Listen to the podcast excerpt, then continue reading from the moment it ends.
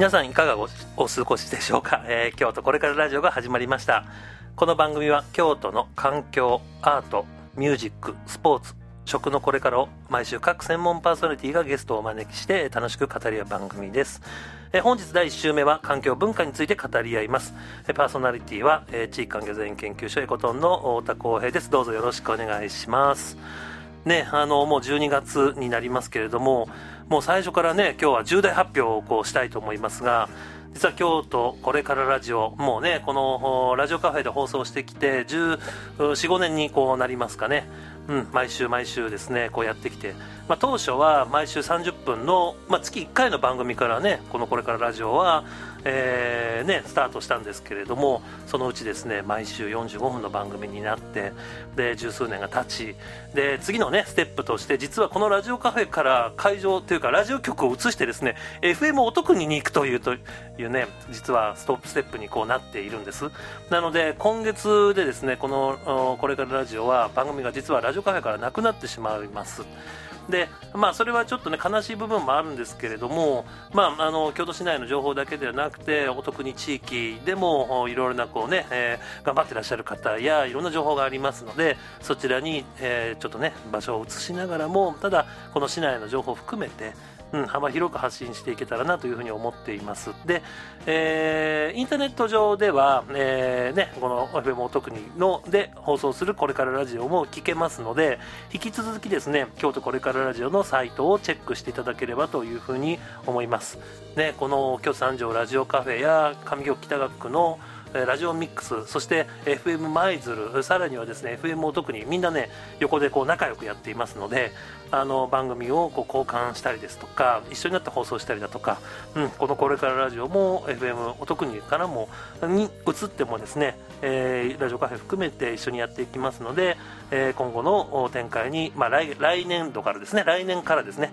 1月からご期待いただければというふうに思います。はい、えー、そしてですね、まあ、あの三条五湖町この京都三条ラジオカフェがえもともとカフェがあったところですね、もともとこのラジオカフェのスタジオもそちらにも置いてたんですけれども、1928ビルですが、1928ビルは、まあ、1928年に旧毎日新聞の京都市支局ビルとして、えー、立ち上げられたあビルですけれども、今もね、えー、リノベーションして、えー、元気にこうね、1928ビルありますけれども、35小町、皆さんイメージできますかね、アールデコ風の鉄筋コンクリート構造3階建ての建築物、ね、設計は武田五一という方で、武田五一さんの建築物っていうのは京都の中にもたくさんこう残っていますし、えー、東京駅なんかも武田光一さんの作品ですね。それが、えー、1928ビルも、えー、武田光一さんということで、えー、全国に実は武田光一建築フリークの人はうちのビル30あの1928ビルもですねよく見に来られていたりするんですけれども、えー、ビルの2階は同時代ギャラリー3階はあギアの専門劇場地下はアンデパンダン、えー、レストランになっておりますね。カフェレストランになっております。ぜひですねあのこのコロナ禍ですけれども、えー、いろんな文化の拠点として活動していますので1928ビルに足をお運びいただけると嬉しいです。えー、そしてですねもうこの最後の放送ということですが京都の中でも新しい文化がいろいろ根付いたりだとか息吹が出てきたりもしています、えー、それぞれの方がそれぞれの場所でですねいろんなこう思いを持って活動されておられて、えー、特に今その京都の今日この今日ご紹介していくのはカフェ文化カフェパフェ文化ですね。カフェの中でもパフェですね。うん。の、まあ、昨年もご紹介をさせていただきましたが、えー、京都パフェコレクションということで街中で今展開をされています、えー、その部分をですね、えー、ゲストをお招きしてこの後ご紹介をしていきたいと思いますのでお楽しみに。それでは早速京都これからラジオが毎月プッシュする京都これからソング略してこれソンをお届けしていきましょう。今月のコレソンは当番組第2週パーソナリティでもあるシンガーソングライター高上久美子さんのニューアルバム「空気振動」より、えー、クロスオーバーです。お聴きください。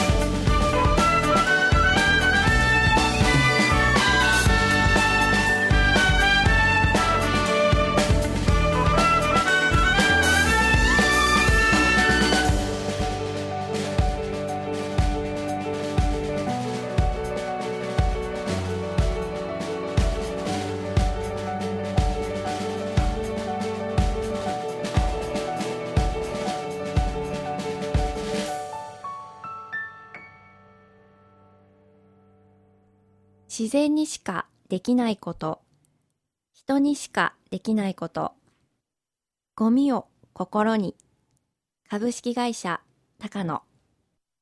京都これから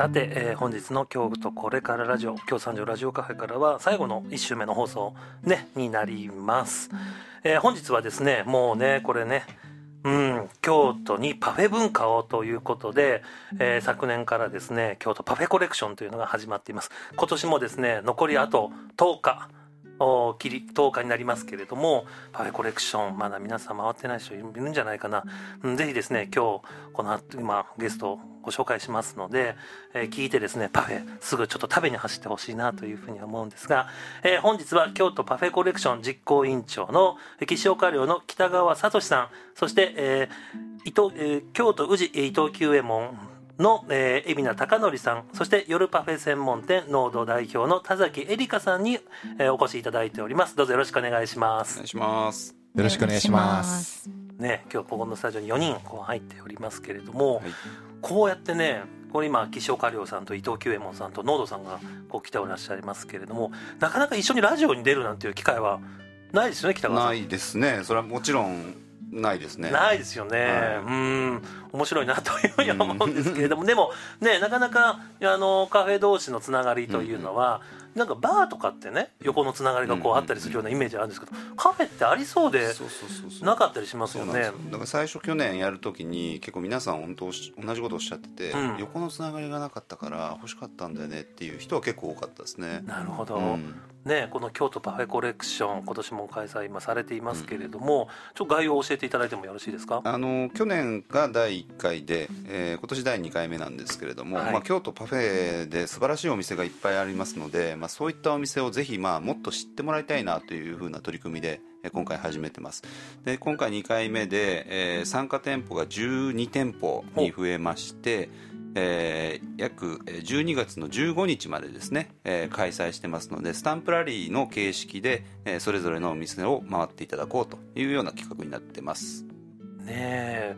参加店舗が2店舗増えた。そのうちの1つが伊藤久右衛門さん。はい。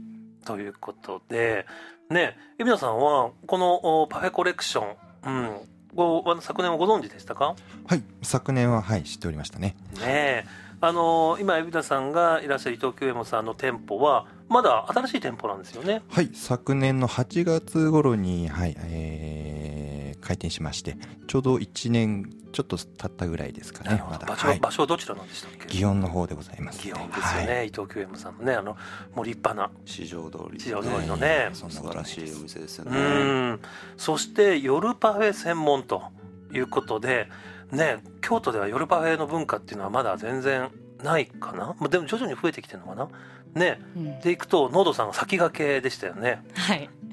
ねどんなお店か少しご紹介いただいてもよろしいですか？はい、えーとまあ、札幌発祥ですね、まあ、締めパフェっていうのが、まあ、京都で楽しめる、まあ、夜パフェ専門店として濃度があるんですけれども、まあ、あの私が北海道の十勝の足寄町っていう、まあ、すごい田舎出身なんですけど、まあ、この濃度ではその十勝の新鮮な牛乳でできたジェラートと、まあ、季節のフルーツなどを使用したパフェを、まあ、京都の夜の締めとして、まあ、楽しんでいただけるようなお店作りを目指しております。え。ーまあ夜パフェまあパフェもねちさることながらカフェとしてね夜カフェですよね、あまあカフェ。そうですね、うん。はい、に美味しいパフェがあると。はい、その他のメニューもいろいろ充実されてということですかね、あ、うん。もうパフェしか置いてないです。あパフェしか置いてないか。そうかそうか。とお酒お酒と。かコーヒーかみたいなうんうんうんうん、はい。ねなんかそう考えるとそれはとても珍しいまあそうです境内ですよね。はい。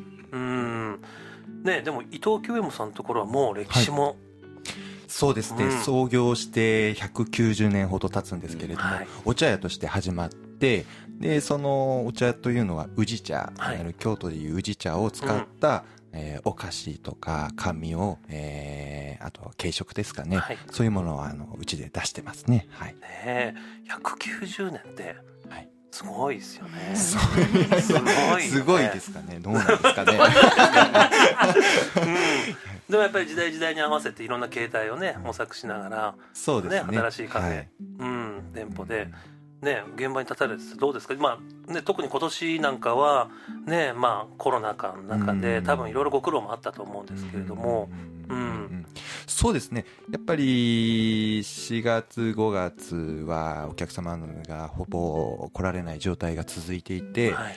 ただあのー最近はもうお客様もなんか GoTo トラベルとかでえー戻ってきてる部分もあるので、あのーおかげさまで少しずつちょっと忙しくはなってきてますね。なるほど、まあでもねそれは嬉しいはい。ことですね。そう、まあちょっとまたね第3波とかいう話もこうある中で、ただね気を抜かずにねこうみんなでね盛り上げていけたらというふうに思うんですけれども、それでい。くとノードさんなんかももちろんコロナの影響っていうのは随分あったんですかね？はい、同じく4月5月はもう休業してお休みしてましたので,、でまあ、6月から、えーまあ、時短営業でですね。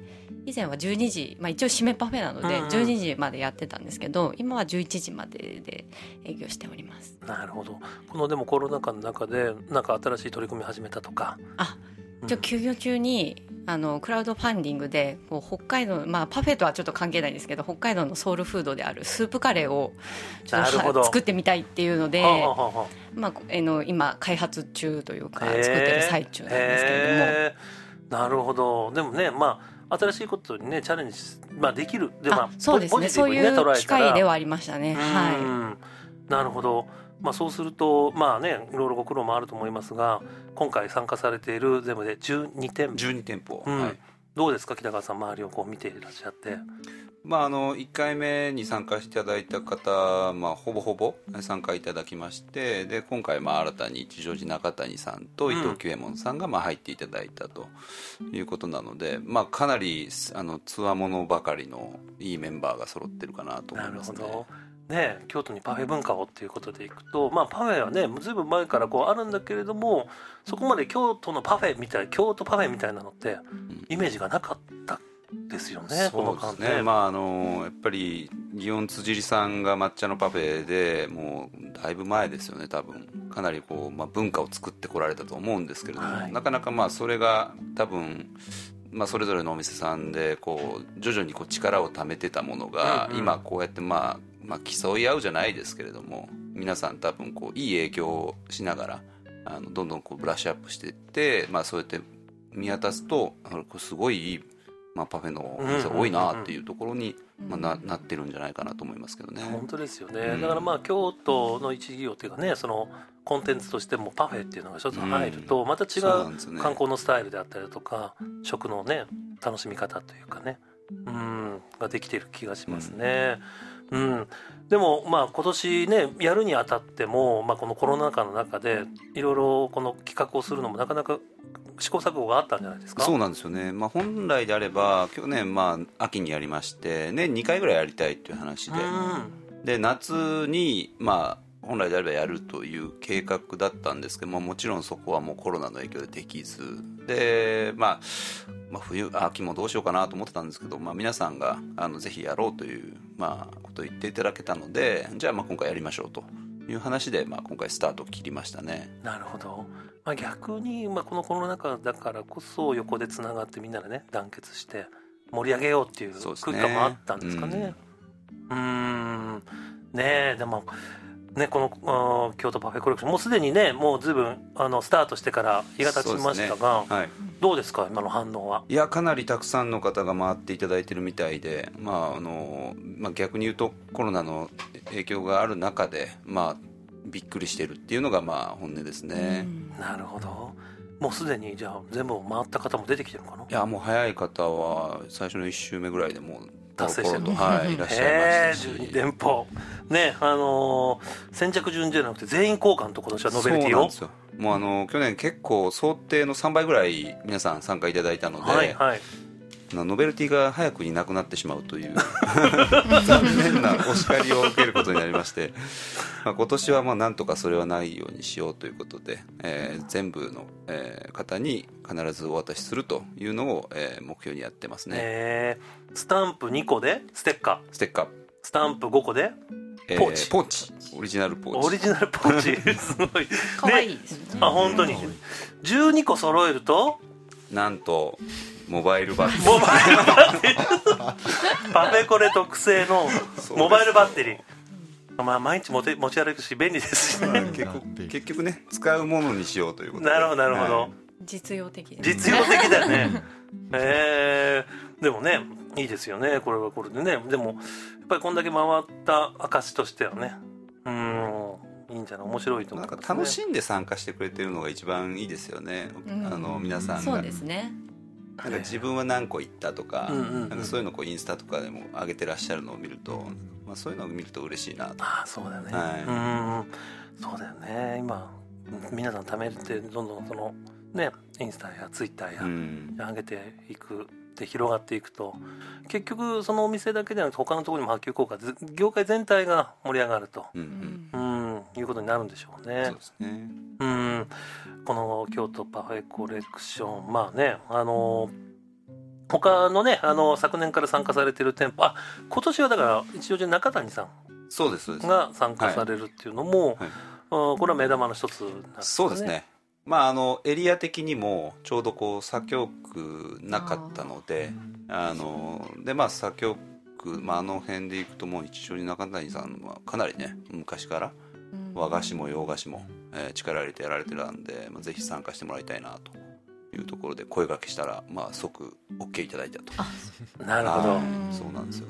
へえねえそうやってこう横でつながってみんなで盛り上げていくこの京都パフェコレクションですけれども後半もいろいろもっと深くねお話をお伺いしていきたいと思います。それではここで一曲ご紹介しましょイリオけがマイライフセーバーなのに Bluetooth 途切れ途切れ知らない街の匂い。奥歯で噛んだキシリト自分を保つ鎧について考えてた。あれは何月のこと？204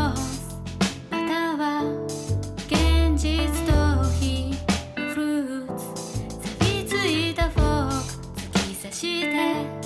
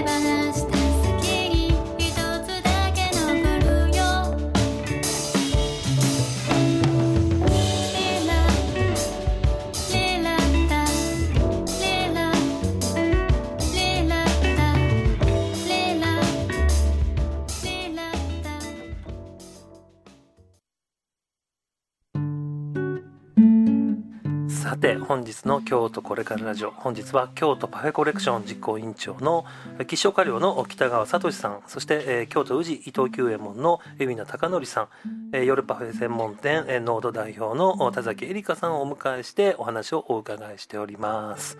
ねえーそれぞれねそれで京都を有名、うん代表する有名なもうカフェですけれども、と中でも、まあ、パフェということで今日は皆さんねつおつながりの中でね。京都パフェコレクションにねご参加されているといった、えー店舗さんに参加を今日ね来ていただいておりますがねみんな皆さんそれぞれでもねパフェでつながっていますけど店自体は皆さん特徴的でうん違いがありますもんね。えー伊藤京右さんなんかはうん本当にねもう老舗長いですし、うん、今回パフェコレで参加されているのは祇園の店舗はいそうですねうん、なんかどんなお店か少しご紹介いただいてもよろしいですか？はい。えっと、祇園店はですね、えっと、うちのお店としては、えー、4店舗目になるんですかね。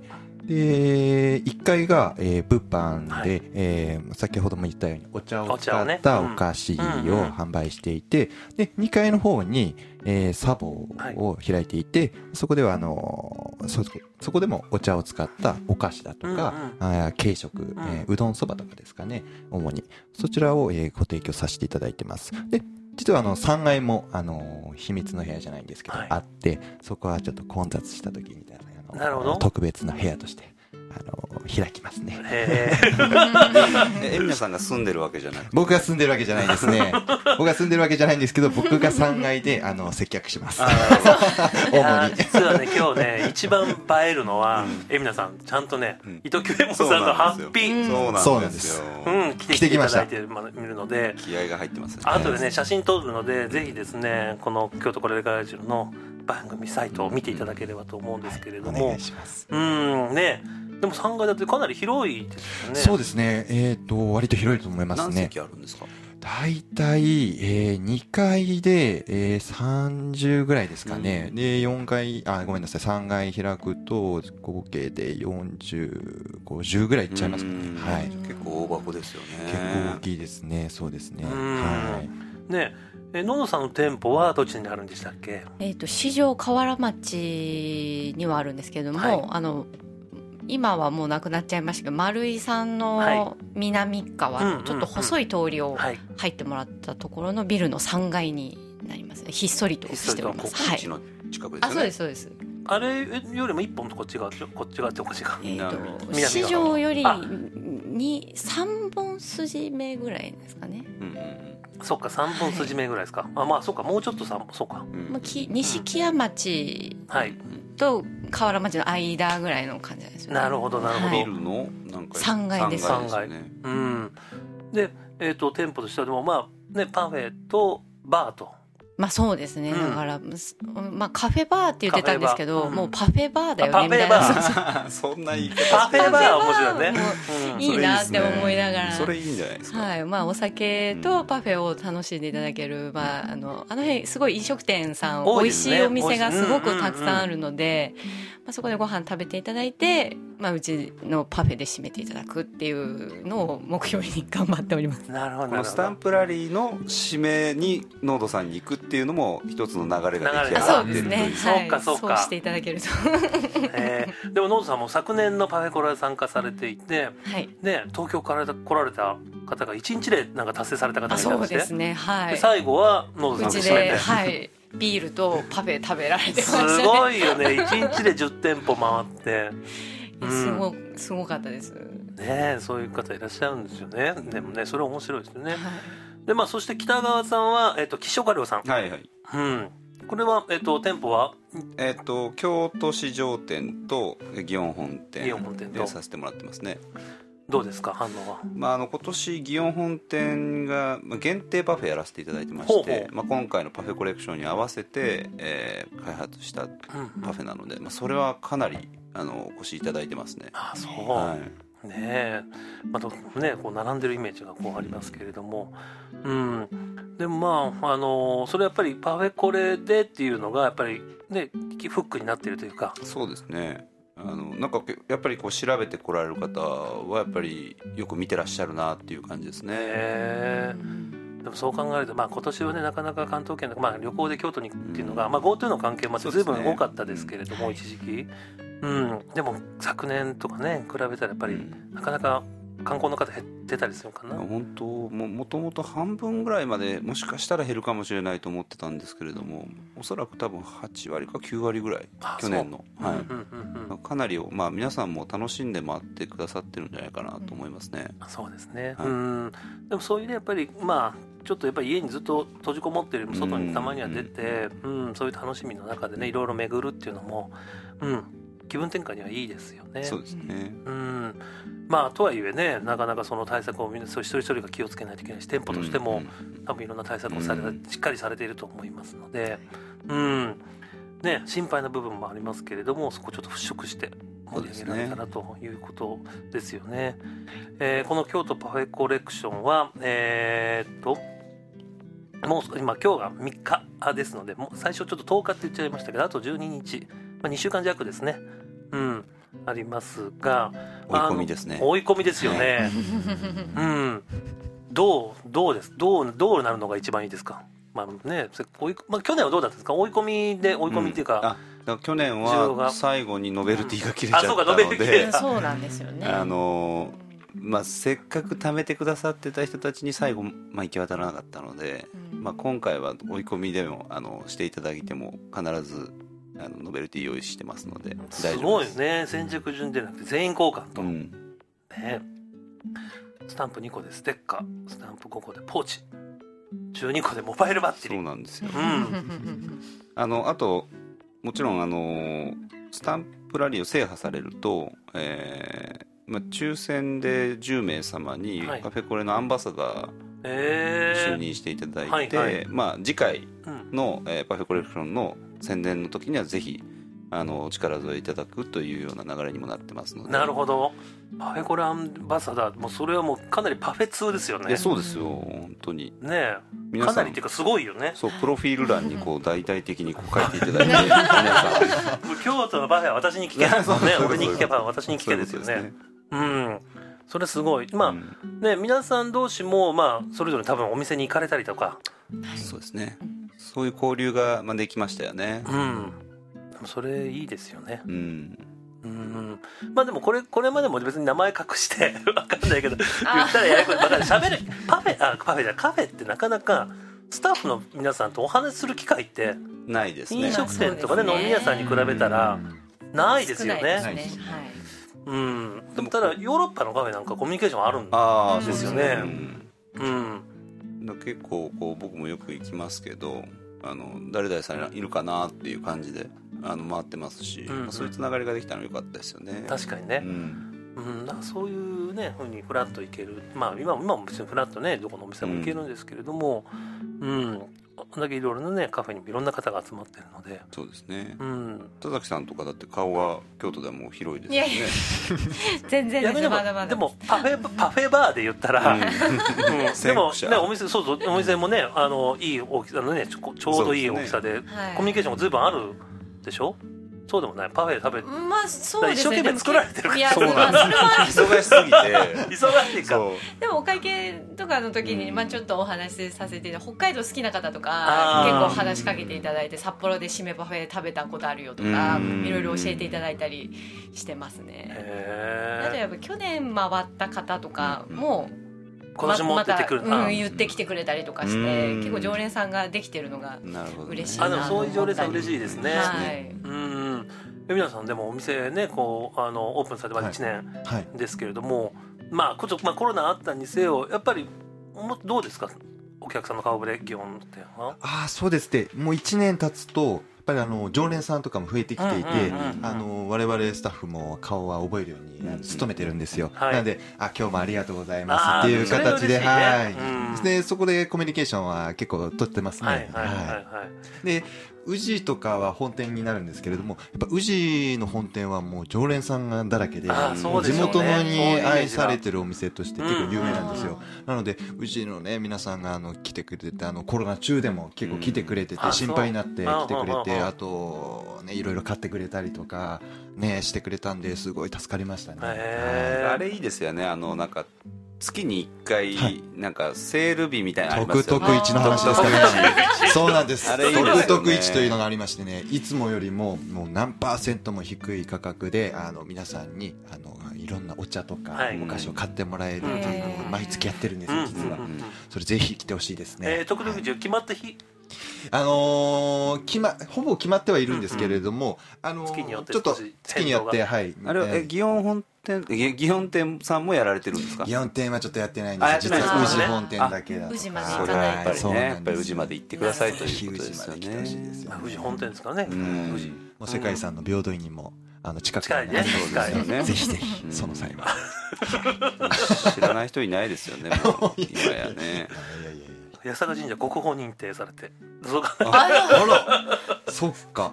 うん。そうそうそう。そうですよ最近ね。そうですよ。うん。すごい。最近入ったんですか？最近入ってますそうだそうだ。へー国宝に入ってね。ありましたね。まあちょっと世界遺産と話違うけど。でもね京都は本当にそのね観光でいろいろ回るにしてもいいですしそこでやっぱりちょっとやお休みになられたりね、少し甘いものをっていうところで行くと京都でパフェ食べようっていうのは親和性があってうん。観光とね。そうですね。ん。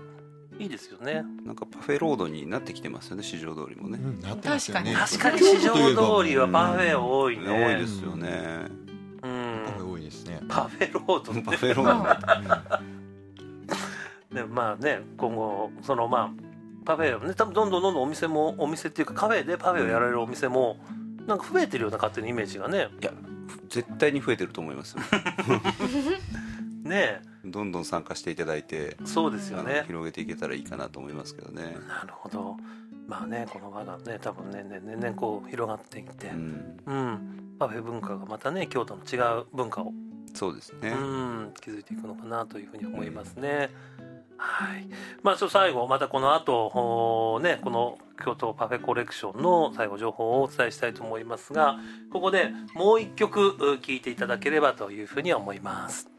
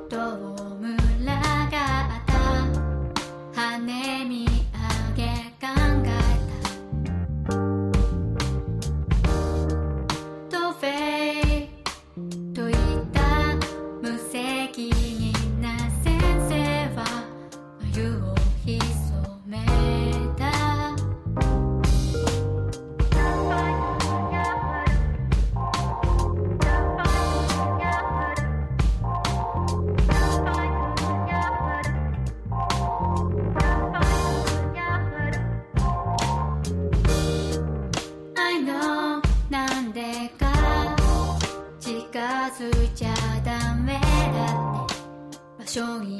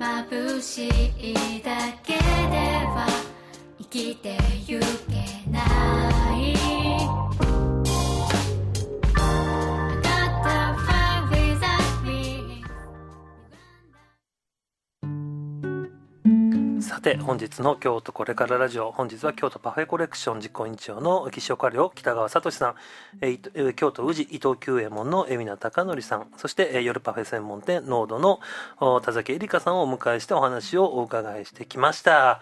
ねあの京都パフェコレクションもね、はい。えー今日の話でもパフェちょっと明日でも明後日でも食べたいなっていうふうになってくれたらいいなというふうにね。ね思うんですが、ここでね、まあ、12店舗今日はねこのそのうちの3つのね、店舗にお越しいただいておりますが他のところの店舗をご紹介いただきたいなと思うんですけれども。まあ先ほどもちょっと挙げさせていただいたの一乗寺中谷さんはい。が、えーまあ、今回初参加ということで、えー出店していただいてますで伊藤久右衛門のこちらの祇園市場店さんですね。うん。なのでちょっと間違えないようにしていただけたらなと他の店思うんですけど。舗あるねはい。祇園市場店のみですね。そうですね。はい。それでよかったですよね。そうです。はい。え海老名さんはいらっしゃるんですか、僕、います。いますんで、あの、お声掛けくださいね。じゃあもうそこはねはい。海老名さんいますかと。もちろんです。そしたらサービスさせていただきます。何かしらのサービスさせていただきます。僕らが行きます。私が行きます、でその流れでいきますと祇園北川半兵衛さんが、はい。まあ、その近くで、えーあとあの祇園辻里さんですね、うん。辻里さえー茶寮辻里祇園本店さんですね。で、えーがあって。であとあの北の白梅町の方に北のラボさん北野ラボさんね、北のラボさんいいですよね。すごいあのカウンターのね景色がいいというか映える。映えますよね。なんかコンフィチュールがバーって並んでてね、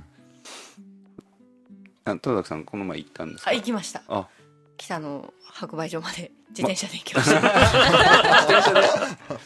結構かかあでも15分20分ぐらい意外と京都ね、あ広いようで狭いのへでー意外と回れちゃうと思います。はい。えパフェ食べたんですか？パフェもちろん食べました。このであ長いやつ？カウンターの後ろで写真撮りました、うん。美味しかったです。バッチリじゃないですか。うん。やっぱ写真好きな方にはですよね。いいお店ですね。あれでも北川さんのところよりも細長細長いんじゃない？うん全然長い。全然長いよね。はい。えどれぐらいですか？いやあでも同じぐらい同じぐらいまた。もっと長いように絶思う対もっと長いと思う。グラスすり切りじゃないですかはい吉岡は。いはいはい里さんはささらに北のラボさんその上にも盛られてるフルーツを。なるほど。またちょっといろいろ個性があって面白いですよね。パフェ何種類ぐらいやられてたんですか？私が行った時は34種類34ぐらいああなるはほど。あったような気がします。ちょっと行かないとダメだな。あとあのジェラートで有名な杉虎さんですよね。はい杉虎さん。ね杉虎さんはやっぱりあの場所がちょうどね新京極と寺町の間なのでうん。あの行きやすいんですよね。で僕もしょっちゅう顔出すんですけどなかなかあの杉田さんに会えないあっていう。そうですか。はい。えパパフェ運んでいらっしゃいましたよね。あうんの螺旋階そうそうそう。そうなんですよ。器用に段ね。大変そうです本当に。美味しいですよね本当美にでも。味しいです。すごい素敵なはい。繊細なパフェあとあの清水一宝園さんですね、あの33元堂のところにある、はい。エスプーマとかが有名ですようんね、今回もかなりなんか種類用意されてあてそうなんですね。はい。いろいろなんかもう話題になってましたよ。またパフェのネーミングが可愛いんですよね。なんかなんだっけな振っといて忘れたけど。エスエスプーマパフェじゃなくて？エスプーマパフェなんだけど。そこにさらについてんだ。そう。ななんかなんかなんだっけ？なんとか、えーエスプーマパフェ。もうちょっとわ忘れましたね。はい。あとあの八坂の塔の、えードルミールさん。ねね。あの有名ですよそうん、ですね。